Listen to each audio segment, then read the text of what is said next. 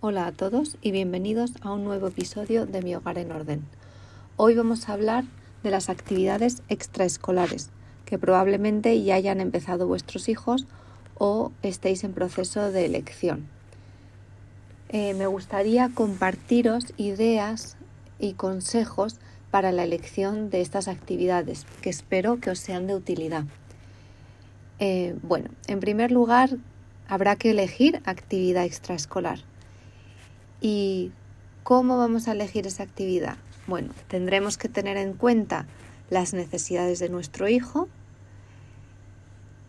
los gustos de nuestros hijos también y luego, por último, pues nuestras propias preferencias. Al final, las actividades extraescolares no dejan de ser un reflejo de aquello que nos gustaría inculcar a nuestros hijos, porque son actividades que elegimos nosotros y que vamos a pagar nosotros de nuestro bolsillo.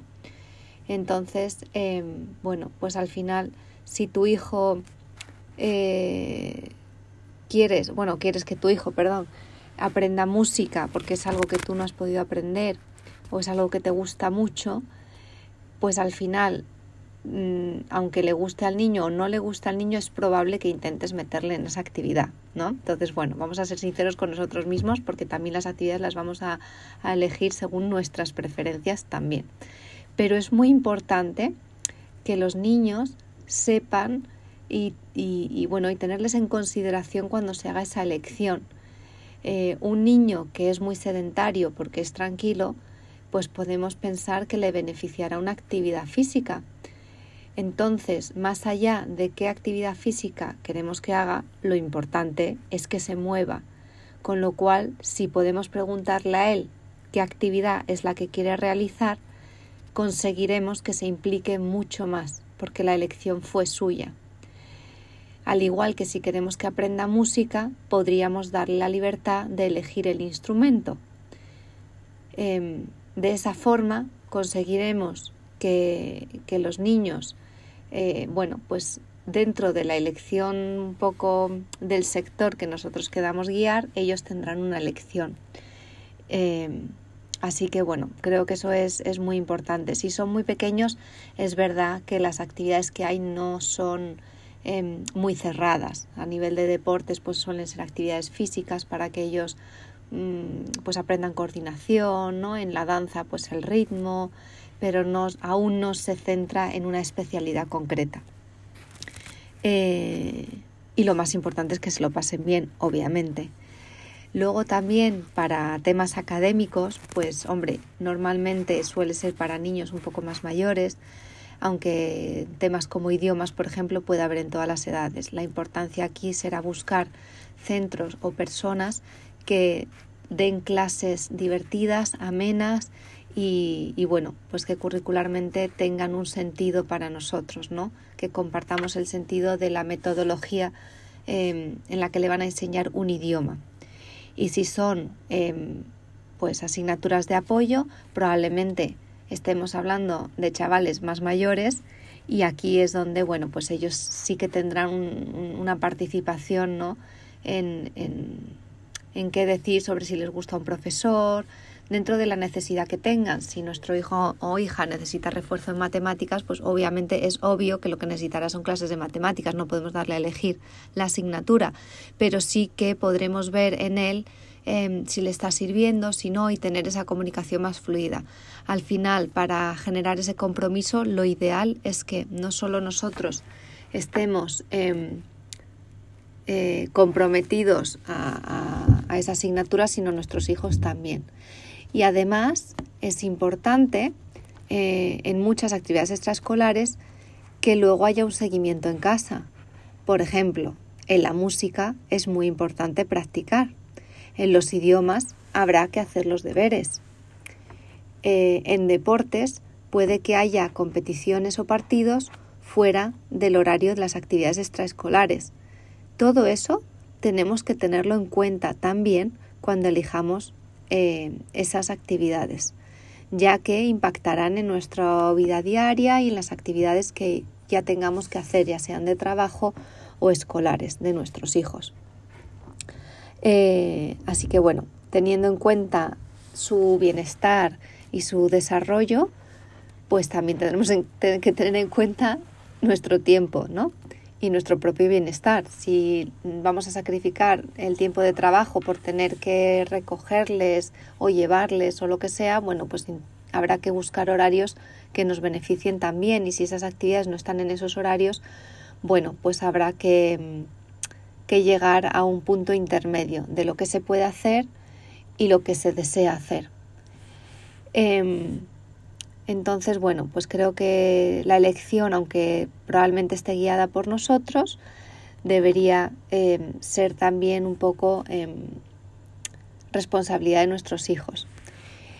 Luego, para organizar el tiempo, porque claro, organizarse con un niño o con una niña es fácil cuando tiene, pues por ejemplo, una clase un par de veces a la semana. Pero si tenemos dos o tres hijos con dos o tres días a la semana cada uno de actividades extraescolares, ¿cómo hacemos ese encaje de bolillos?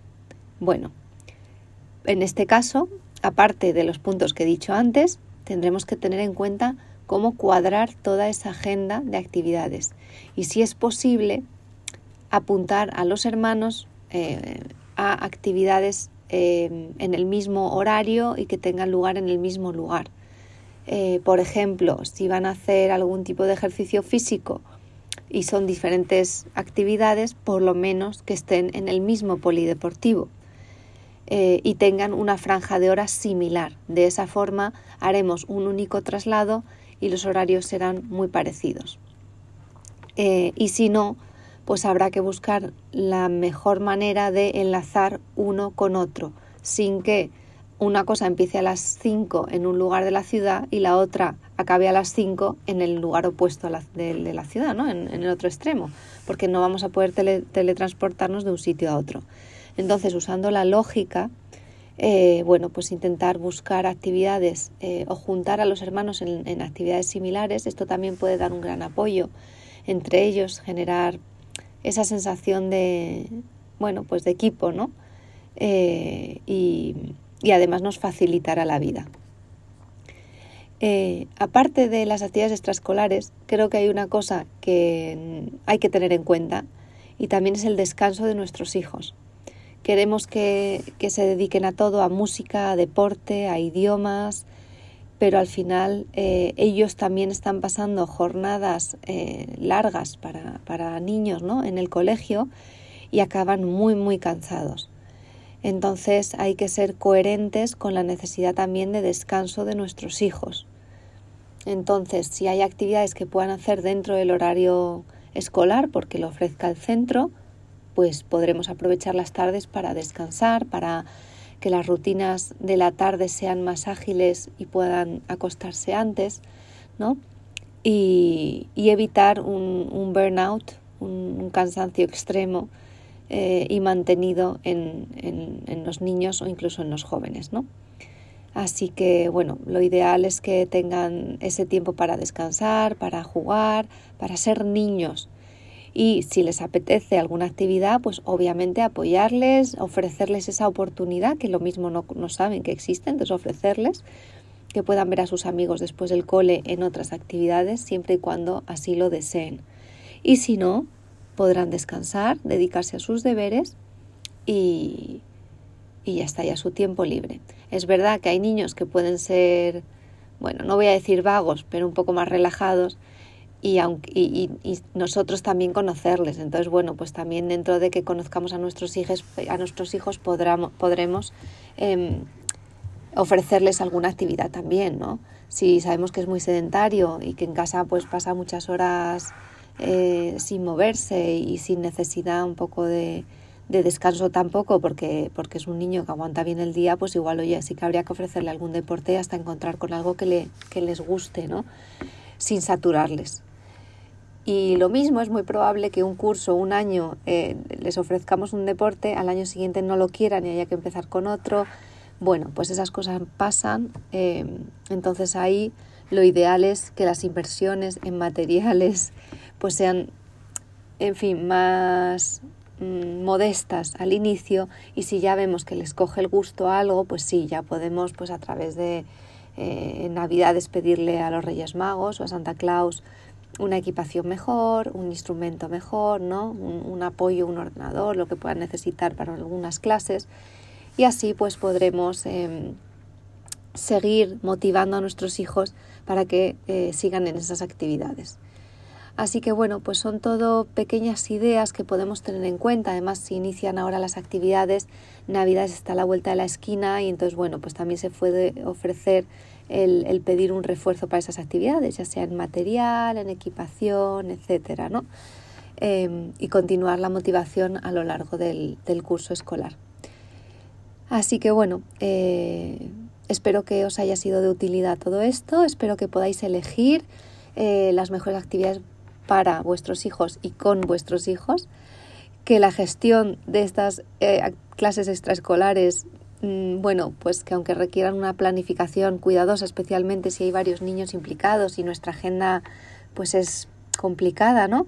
Eh, pues que os lancéis a ello, que investiguéis en, la mejor franja de horarios, los lugares y, que puedan beneficiarse de descubrir nuevas pasiones, de desarrollar sus talentos y siempre siguiendo sus gustos y sus necesidades.